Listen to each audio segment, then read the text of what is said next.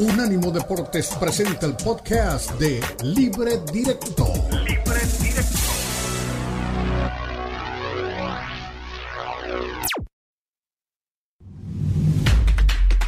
Unánimo Deportes presenta Libre Directo. Libre Directo. La mezcla del análisis de los expertos del fútbol mexicano el fútbol europeo y los desarrollos más relevantes del deporte a nivel mundial, brindando un debate oportuno y animado con Ricardo Mayorga, Fernando Ceballos y Elizabeth Patiño. Esto es Libre Directo.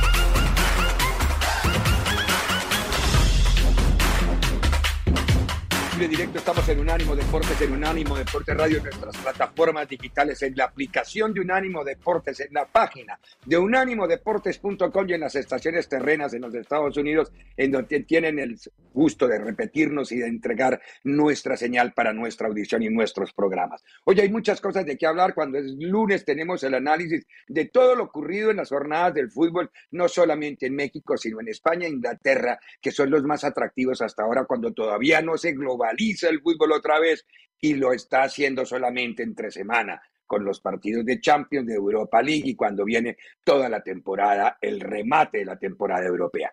Metámonos por México, 21 goles se convirtieron en la jornada 8 del balompié mexicano. Ahí están los resultados.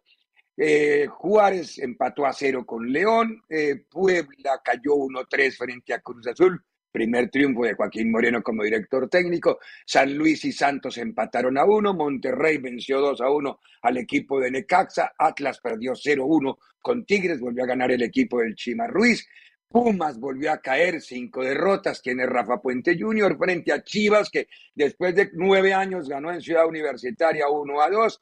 Querétaro empató a uno con Mazatlán, el América venció 2 a 1 a los Cholos del Pioquito y en el último partido de la jornada Pachuca 1, Toluca 2. ¿Qué le pasó a Almada? Le dijeron que no a la selección y entró en, depresión futbolística porque no se dan los resultados. Ganó Nacho Ambriz. ¿Qué dijo el técnico del equipo choricero del equipo de Toluca después del triunfo, que fue la repetición de la final del torneo anterior? No era, y también lo dices bien, no era ninguna revancha. Era un partido de liga de tres puntos. Sabíamos que Pachuca mete mucha intensidad. Eh, a lo mejor también por eso las rotaciones mías de poner gente también en, ese mismo mm, canal que yo le llamo para emparejarnos con ellos en ese ida y vuelta. El partido por muchos lapsos se volvió así, de ida y vuelta, ¿no? Sabíamos que era.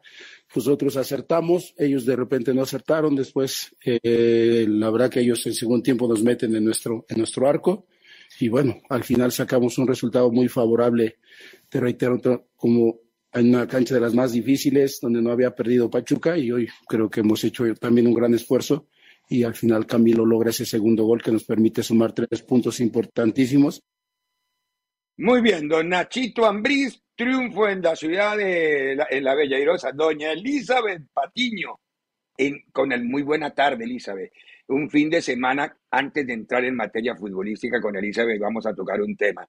Y con todo el respeto y admiración para Rafa Torres Patotas. El pic soñador que propuso Rafa en el programa el viernes ganó. Es decir, el que le puso los 100 dólares se metió 14 mil dólares. Y nos escribimos ayer con Rafa y hoy con Eli, y ninguno de nosotros tres tuvo el valor, bueno, los timbales dicen uno, pero no le puedo decir a él y lo mismo. Entonces, el valor civil de poder apostar y de haber apostado. Hoy hubiéramos amanecido cada uno de nosotros con 14 mil dólares más en la cuenta del banco. Si le hubiéramos hecho caso a Rafa. No le, no, le hicimos caso, pero no lo, no, no, lo, no, no, no invertimos, que es lo triste. Felicitaciones, Rafa. De verdad que sí. Lo del pick soñador espectacular. Y si seguimos así, hay que hacerle caso para seguir apostando. Ahora sí, doña Eli, buena tarde. ¿Qué le pasa a Almada? ¿Se deprimió por la selección o qué pasó?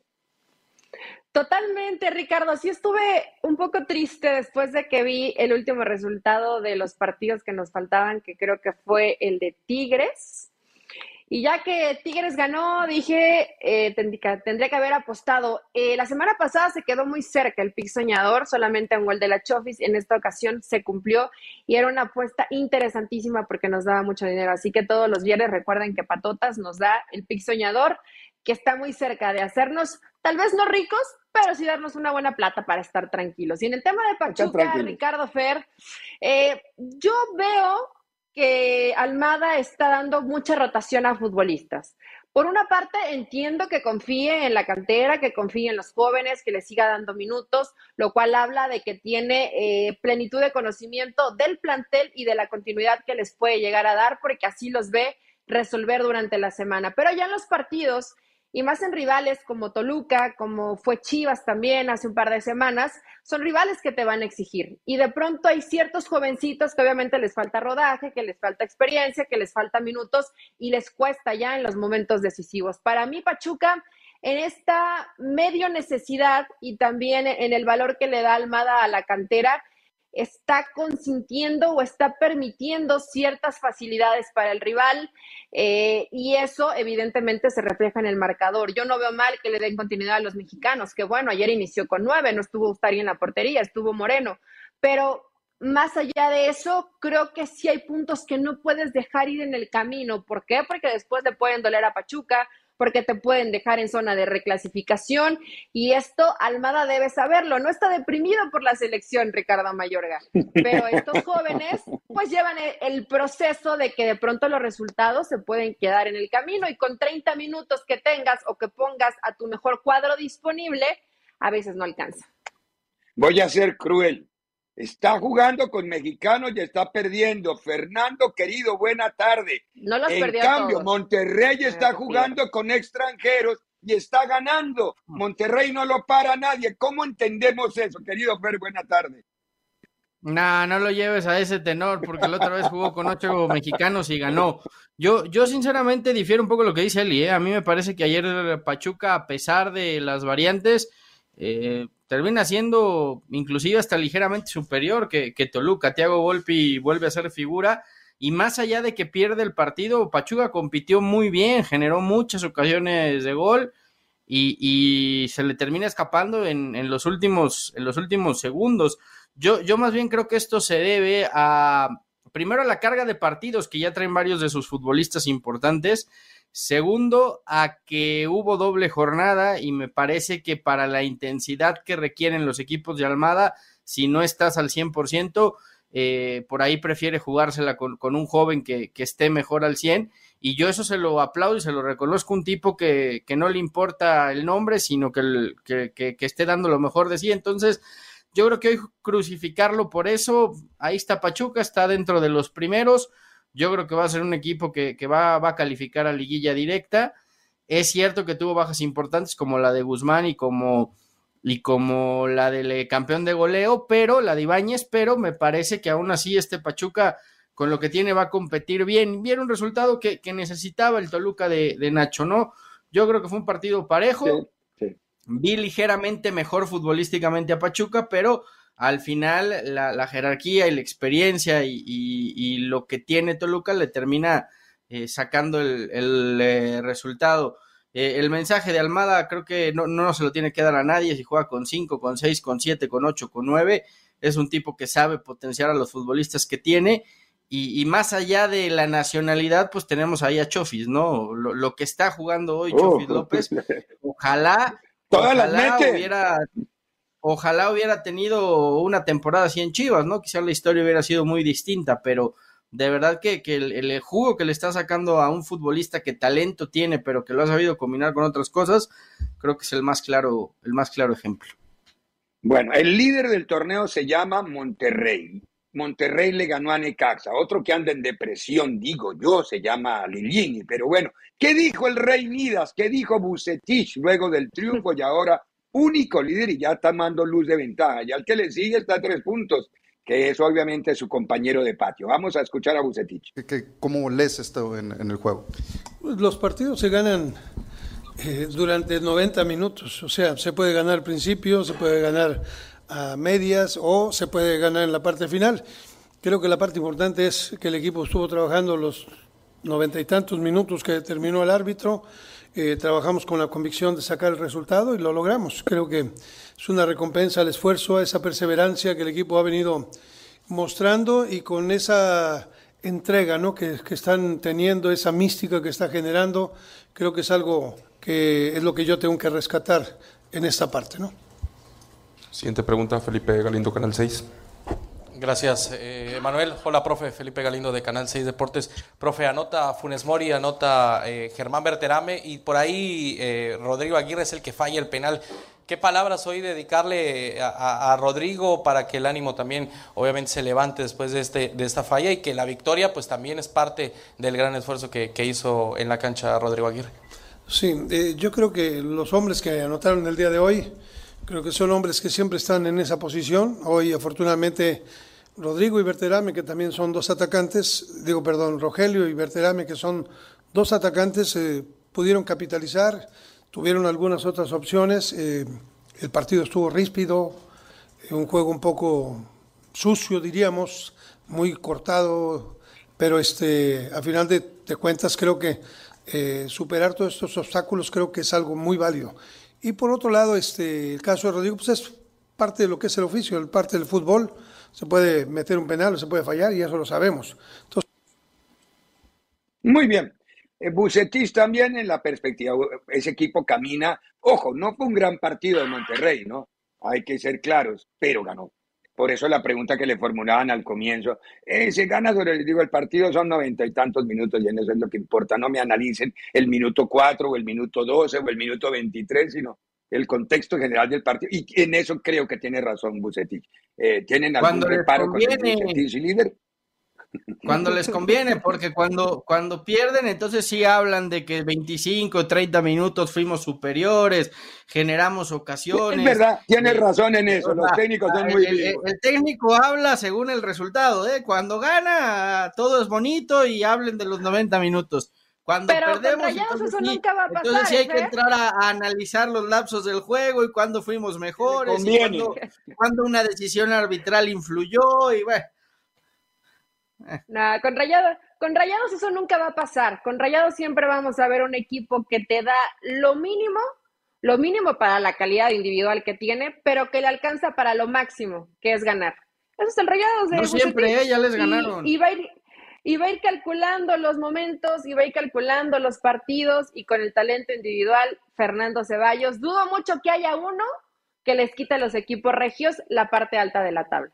No veo hay un equipo que se los quite. América, no América, ojo no, con América más no, adelante. América Yo, no. Pero, Eh, bueno, pero después hay, hay, que, que, platicarlo. de, después hay que entrar a la liguilla y ratificarlo, no nada más dominar en el torneo regular. Y ojo, lo que le voy a decir, no porque esté Ceballos, ojo con Chivas. A nadie le gusta este Chivas, pero suma y suma y suma y suma. Y lo que vale en el fútbol es ganar y sumar. Vamos a la pausa y a la vuelta. Nos vamos con el otro equipo de Ceballos. Sigue líder, ganó el Barcelona, Liga de España. Ganó y le anularon un gol al Cádiz que para mí era le contralegítimo, pero eso no le quita la buena campaña al cuadro de Xavi. Pausa y volvemos. En breve continúa Libre Directo en Unánimo Deportes.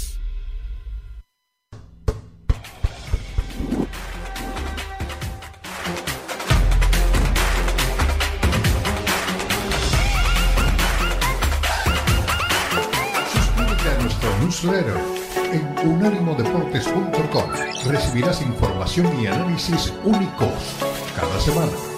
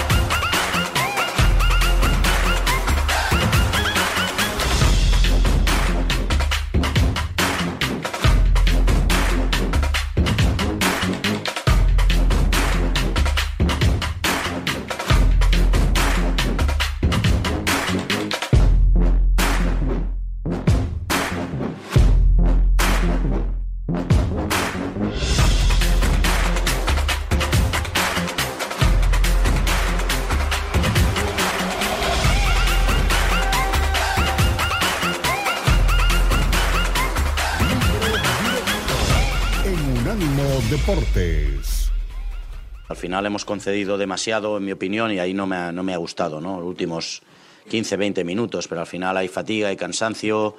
El equipo también viene de hacer eh, un esfuerzo muy grande el, el jueves y es, y es normal, ¿no? Con el resultado prácticamente encarrilado, no sentenciado, pero bien encarrilado, pues es normal. El Cádiz, el Cádiz se ha tirado arriba, nos ha hecho mano a mano, nos ha ganado duelos también en, en saques de banda, en corners, en estrategia. Bueno, ellos tienen sus bazas y al final nos han, nos han generado peligro, pero, pero solo al final, ¿no?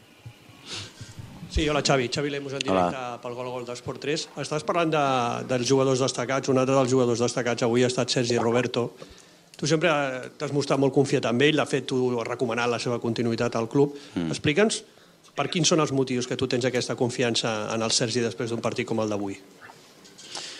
No, de, de, jo del Sergi Roberto diria que és potser de les, de les crítiques més injustes que he vist jo a la meva carrera esportiva cap a, cap a un jugador que és de la casa, que sempre rendeix, que jugui on jugui et dona una bona nota, eh, no es queixa mai, té una actitud espectacular, és un capità tremendo, com mira per l'equip, és altruista, és una persona molt altruista, que té molta empatia amb l'equip, que, és, que és del Barça més, més que el pal de la bandera, i al final jo crec que, que és, és molt injust la crítica que, que rep en Sergi Roberto. No? Jo tinc una, una fe cega en ell, tinc una confiança espectacular, i jugui on juguis, a mi sempre m'ha rendit i sempre m'ha donat eh, el nivell. Per tant, clar que vull que renovi, vull que estigui molts anys aquí, ja vaig fer perquè, perquè continués amb nosaltres i el veig content, el veig feliç, per tant, per mi és una, una garantia. Hola Xavi, Elena Condis Hola. en directo para Tiempo de Juego de la cadena COPE. Busquets estaba en el banquillo, finalmente no ha tenido minutos. ¿Está preparado para ser titular en Old Trafford? Sí, hoy también estaba preparado, pero al final, bueno, como el partido iba bastante encarrilado y sale de una, de una lesión eh, importante, que es en el tobillo además, que, no, que, cuesta estar cómodo y al 100%, pues hemos preferido que no, que no entrara, pero está, está, está, está bien, estará bien. Muy bien. A ver, una de dos. O yo aprendí catalán o Xavi contestó la mitad de la pregunta dos en español. Porque se le entendió Hay perfectamente muchas todo. cosas Yo que no- se entienden. No, pero hay veces que yo no entiendo un reverendo ¿Que no? pepino. Sí, pero esto, por eso dije, o ya empecé a entender catalán o, o Xavi contestó la mitad en español, porque le entendí Ya parlas todo. Estás familiarizando con el catalán. Yo, Ya parlas catalán, muy bien. Creo que, creo que Ceballos sí habla un poco catalán. Yo considero que hay palabras que sí se parecen, como cuando escuchas el portugués, hay algunas cositas que entiendes, Sí, verdad, pero de verdad. pronto se dejan hablar, hablar y dices esto ya no se parece nada al español. Creo que eso pasó hoy con el Buen catalán, que yo también le entendí muy bien a, a Xavi. A Xavi no fue que habló en español, entonces para mí que fue que habló mucho en español. Se le olvidó a quién le estaba contestando. Que- a ver, Fernando, eh, apretado al final, ganó bien el Barça, pero apretado al final, el Cádiz lo...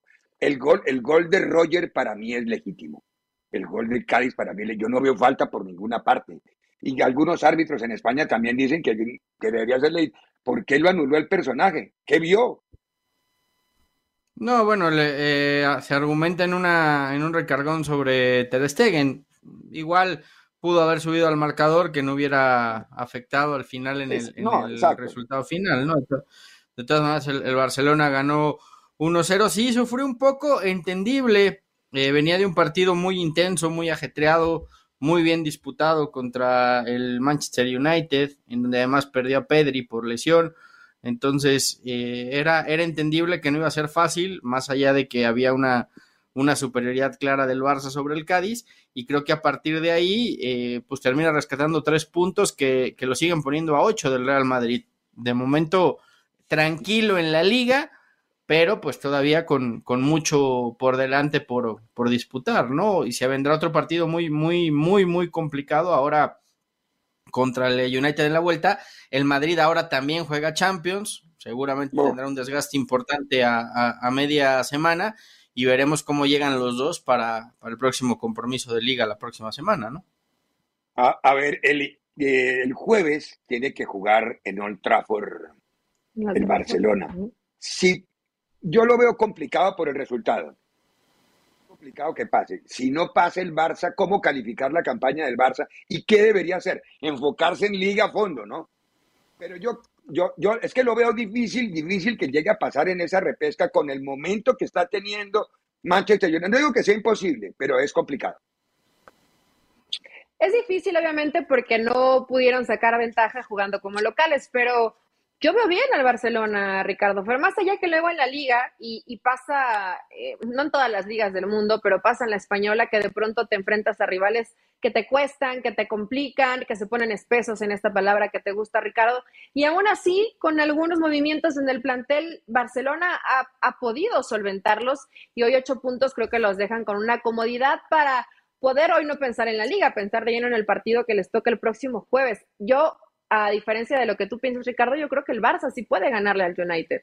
O sea, fue un partido muy parejo, un partido de medir fuerzas, un partido de valientes, no de te espero, no de puede el resultado, es voy y busco eh, tener el, el, resultado a mi favor. Y seguramente tendrá que ser así la vuelta. Entonces, yo, si no lo consiguen, fracaso rotundo, ¿no? No podemos irle quitando que más allá de que lleguen a conseguir la liga o no, los que se les han presentado en el camino, el quedar fuera de Champions, en el que hoy quedaran fuera de esta repesca de Europa League, sería un fracaso para el proceso que está llevando Xavi, que a mí me parece que sí va en evolución. Sí ves un mejor Barcelona hoy, mucho más equilibrado de lo que veías al principio del proceso de Xavi. Y ya no más que más de este torneo a ver, ojo, eh, Champions, Fernando, porque más, más que no ganar la más que no ganar la Europa League, yo creo que el fracaso del Barcelona estuvo en irse en la primera ronda de, de Champions. Hoy, entendiendo que, sería un golpe duro quedarte fuera de los playoffs, yo creo que para el Barcelona es más importante ser campeón de liga que ganar la, Europa League, que al final de cuentas es, es, la segunda competencia en importancia de Europa. No, no es lo mismo que, que la Champions. O sea, hoy, hoy creo que sí la jerarquía cambia y hoy es mucho más importante ganar la liga que ganar la Europa League. Ojo, no estoy diciendo que el Barcelona no debe apostar por las dos y no tendría que ir a ganar las dos, pero si, e, e, en, este, en este ejercicio de jerarquizar, en donde siempre decimos la importancia de la Champions sobre la liga, creo que aquí sí se invierte. Es mucho más importante ganar la liga que ganar la Europa League, que, termina siendo el, segundo torneo en importancia. Como, como evento plano, sí, Fer, porque siempre hemos visto que la Europa League son los equipos de las, por decir, del segundo renglón. Pero es que en esta ocasión la Europa League tiene equipos de primer renglón. Entonces, por eso un Sí, de acuerdo, Ricardo, pero sí. Pero, yo vuelvo a lo mismo. Si el Barça termina ganando la liga, eh, más allá de que pierda la Europa League o no la gane, pues tampoco puedes hablar de una temporada en donde el Barcelona fracasó cuando, cuando vuelve a ganar el torneo más importante en este momento, que es la liga. Ahora, al final se va a medir es el torneo, es el torneo pijama, es el torneo pijama, el de entre casa. pero en Europa no. O sea, el, el, City cuando no ha ganado la Champions fracasa al ganar la Premier, claro, no creo. No, en la Premier no, pero fracasa en Europa. No, no lo podemos medir, no lo podemos venir, no lo podemos medir únicamente porque ganas o no ganas la Champions. O sea, creo que las, las ligas locales también cuentan y cuentan mucho. Sobre ligas todo. tienen su valor, Fernando. Uno no les puede quitar su valor a las ligas. Pero el premio es Europa. Pues sí, no. Ganar, ganar tu liga también representa muchísimo. Tienes que ganar todo lo que compitas, claro. Sí, sí, sí, es sí, sí, sí. Pero si me hablaras de un, de un... exigirle más allá, Fer.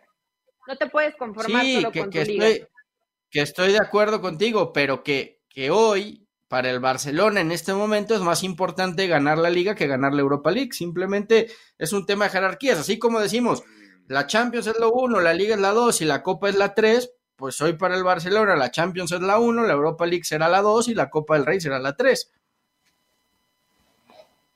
Bueno, está bien. Es, es, como lo sienta cada hincha, pero bueno, está bien. Cada hincha tiene derecho a su opinión. Tenemos que ir a la pausa y a la vuelta hablamos de otro equipo que anda muy bien, al menos en la semana hizo nueve puntos. Hablamos del América. Los tres partidos en la jornada triple los ganó el equipo del Tano Ortiz. Vamos a la pausa y escuchamos al Tano.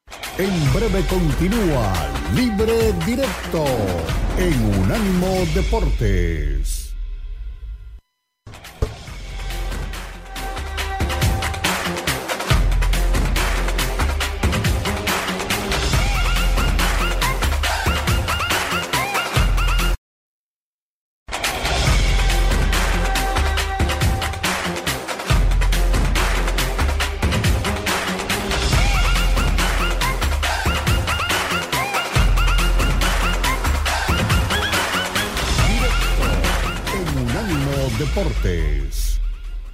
Todos los partidos son diferentes, esa es la verdad y la realidad. Hay momentos donde nosotros tenemos que tener la tranquilidad y la paciencia para poder finalizar un partido o la inquietud de poder seguir buscando para poder abrir un partido. Entonces, a, diversas formas de, de, verse el partido en el minuto que nosotros consideramos, es así. Eh, los chicos también entendieron que era una semana clave para, para estar ahí arriba donde siempre tiene que estar el club. Y, y nada, a descansar el día de mañana y saben que el martes tiene que volver para, para volver a entrenar y tener un partido dificilísimo el sábado. Profe, buenas noches. Carlos Rodrigo Hernández de Fox Sports. Eh, ¿Por qué la defensa ha sido tan irregular? ¿Qué ha faltado por, eh, y que se ha sufrido tanto en cuestión de la defensa a pesar de que fue una semana perfecta para ustedes? Buenas noches. Eh, no, no, no, soy de diferenciar de defensa o ofensiva, no. Acá defendemos todo, atacamos todo. Esa, es la verdad. Quizás defensivamente no, no estamos como queremos, pero ofensivamente sí estamos como queremos. Entonces el equipo defiende y ataca siempre lo mismo. No hay, no hay diferencia en ese sentido. Eh, vamos a darle mérito al rival también. ¿Por qué tanto enfoque en la defensiva? Sí, el rival juega, crea situaciones.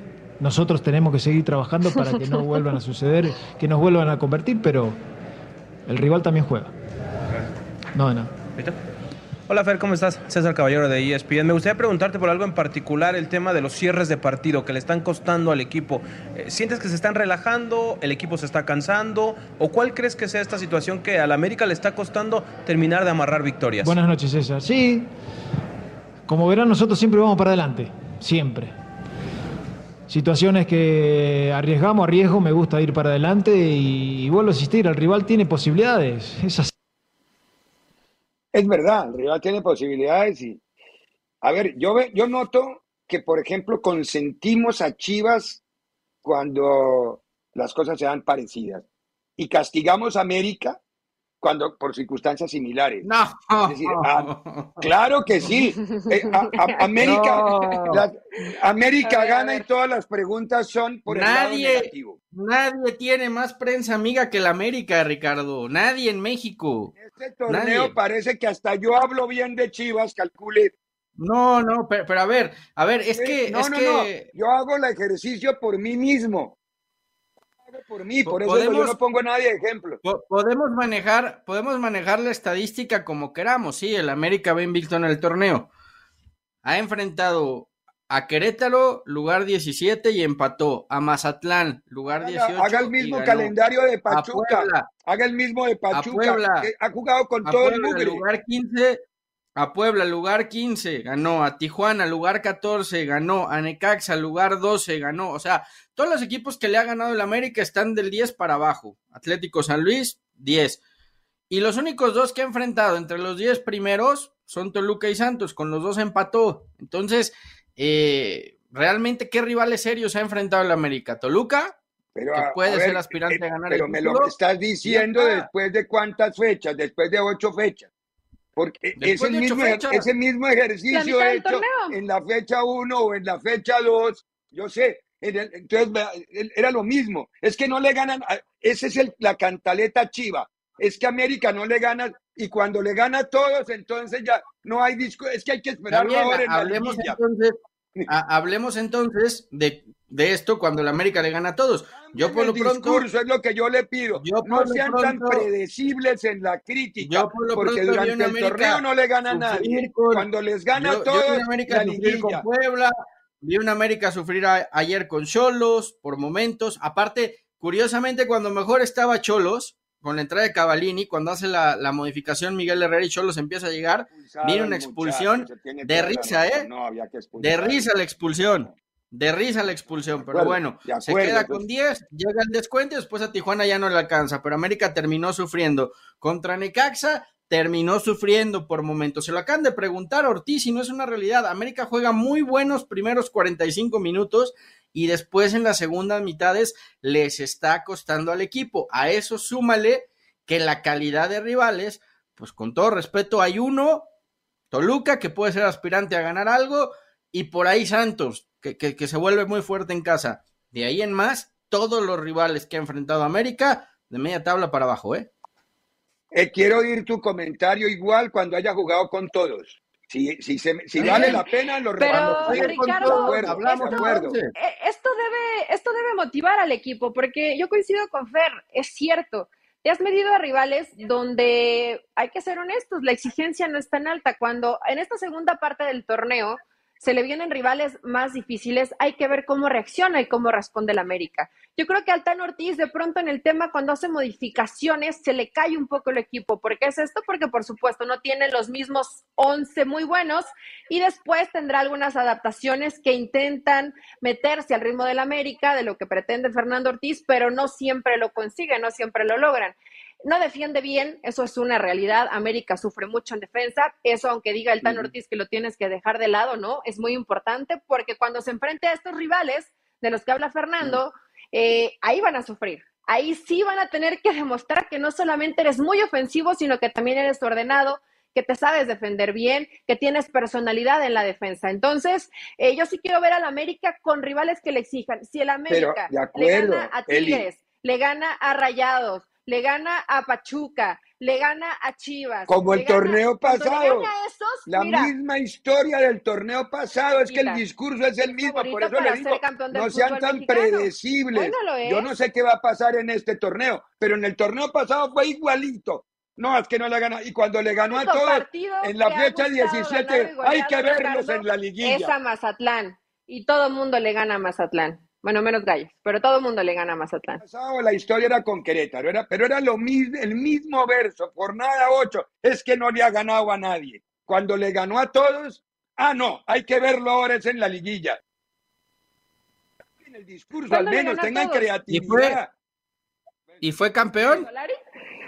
No fue ¿Y fue campeón, Por eso, lo sacaron a la primera, ese es el ¿no? recurso que tienen para criticar a la América. Entonces, Mire, yo no soy hincha de que- América, ni que- me importa nada. no, es Lo que que, ¿sabes me da risa problema? es que El América problema, Ricardo- obliga a todos a jugar No. contra él. La, la- La- lo la lindo culpa es que ellos tiene América, mi óptica, que no La- soy la hincha, culpa- es que tienen que ponerse de es acuerdo América. 17 más para no dejarlo No, jugar. La, la- la culpa, Pausa, vaya la pausa. la culpa es de no, América, no, la culpa es de la América y de los americanistas cuando se, se repiten la mentira de la obligación es ganar el título y si no es un fracaso, mentira total y absoluta y como se la repiten torneo tras torneo, ellos solitos se meten en este enredo. Mejor que digan la verdad, como todos los equipos de la Liga MX, estando en liguilla, salvan la temporada. No, es una mediocridad entonces. Jugar el torneo No, no así es un todos, torneo mediocres.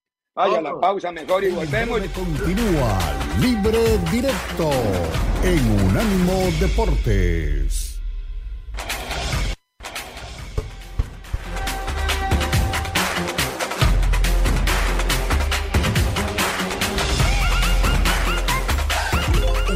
Deportes tiene su propio canal de YouTube para que nos escuches y nos veas. Unánimo Deportes en YouTube. Míranos, míranos.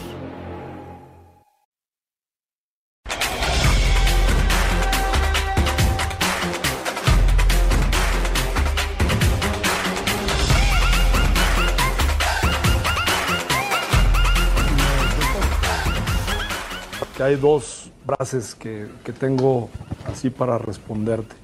Una, eh, a palabras tontas, oídos sordos. Entonces, lo que dicen, y otra que he usado mucho y le he puesto mucho, porque soy un fiel creyente de la libertad de expresión. Sí, sí lo soy, y que ustedes hacen, ustedes y sus compañeros tienen toda la libertad de expresión. Pero creo que en el mundo de hoy eh, se les olvida otro pedacito, que es la responsabilidad de expresión. Eh, y otra vez, ¿no? Quieren poner un culpable y una razón, una causa. Ya les gustó, ¿no? Ya vieron cómo deletrear mi apellido. Este, pues, ¿qué le hacemos? Este, nosotros a lo nuestro eh, y, y a seguir trabajando en lo nuestro, porque salir a contestar eso que a veces no sé si viene por error, por mala fe o pagado, porque algunos que les gusta ¡Epa! tener en la nómina a gente de, de los medios, eh, y no me refiero a las televisoras, eso está bien que los tengan, eh, pues tienen sus intereses, yo no sé. Yo, otra vez, ojalá que pudiéramos hacer más grande esa frase de, de expresión eh, con un buen puño de responsabilidad de expresión. Bueno, Alejandro Aragorri respondió a las críticas que se le han hecho, y yo sé que le han hecho muchas críticas. No es el santo de mi devoción Iraragorri, me parece que a veces se pasa en la arrogancia, pero tengo que reconocer que es sumamente inteligente y está muy bien documentado. Generalmente está muy bien documentado. Ahora, solamente tendría que agregarle a esta declaración de él que justamente la Declaración Universal de los Derechos Humanos, cuando habla de la libertad, incluye la responsabilidad. Él no está inventando nada. Hay que buscar la Carta Magna de los Derechos Humanos, Alejandro querido, y eso implica, una cosa implica la otra. O sea que no, no es que hay que ponerle, hacerle una... Pero, se mordió un poquito la lengua, ¿no? Se mordió un poco la lengua porque en la final del fútbol mexicano yo recuerdo que a Fox no les querían dar entrevistas, entonces ¿dónde está la libertad de expresión? La libertad de comunicarse, la libertad de poder eh, tener esta facilidad para que los medios puedan hacer su trabajo. Eh, creo que es un tipo brillante, es un empresario que es brillante, que se ha sabido asesorar bien para hacer negocios de fútbol, pero también ha tenido situaciones negativas que han ido en contra del desarrollo del fútbol mexicano. Eso, eso nadie lo, lo inventa, ¿no? Ya si a él le gusta o no, es otra cosa. Fernando, querido. lo, único, que digo es, si, si habla de responsabilidad de opinión y después sugiere que hay compañeros de los medios de comunicación que están pagados para dar cierta crítica, pues entonces que, que lo sustente con pruebas porque entonces él está incumpliendo en lo mismo que está sugiriendo, ¿no? En esa responsabilidad de, opinión. O sea, al final de cuentas, me parece que, que, que, que, cae en lo mismo. Muchas incongruencias en la rueda de prensa, en donde también habló de separar a la Federación Mexicana de Fútbol de la Liga MX, pero al mismo tiempo dijo que los dueños tienen que eh, opinar sobre quién o dar su, su diagnóstico o dar su, su consejo de quién tiene que ser técnico nacional, pues no, no se puede separar. Y, y, por último, otra vez el mismo discurso que ya dieron John de Luis y Rodrigo Álvarez de Parga sobre la elección del técnico nacional. El discurso está muy bien aprendido. A mí me hubiera gustado que el proceso fuera más claro, saber quiénes fueron los otros candidatos de viva voz de los en el consejo, por qué decidieron a Coca, por qué no Almada, por qué no Miguel. Se nos acabó el tiempo, Fer. Muchas eh, cosas. Tenemos que ir a la pausa, querido Fer. Este fue el podcast de Libre Directo, una producción de Unánimo Deportes.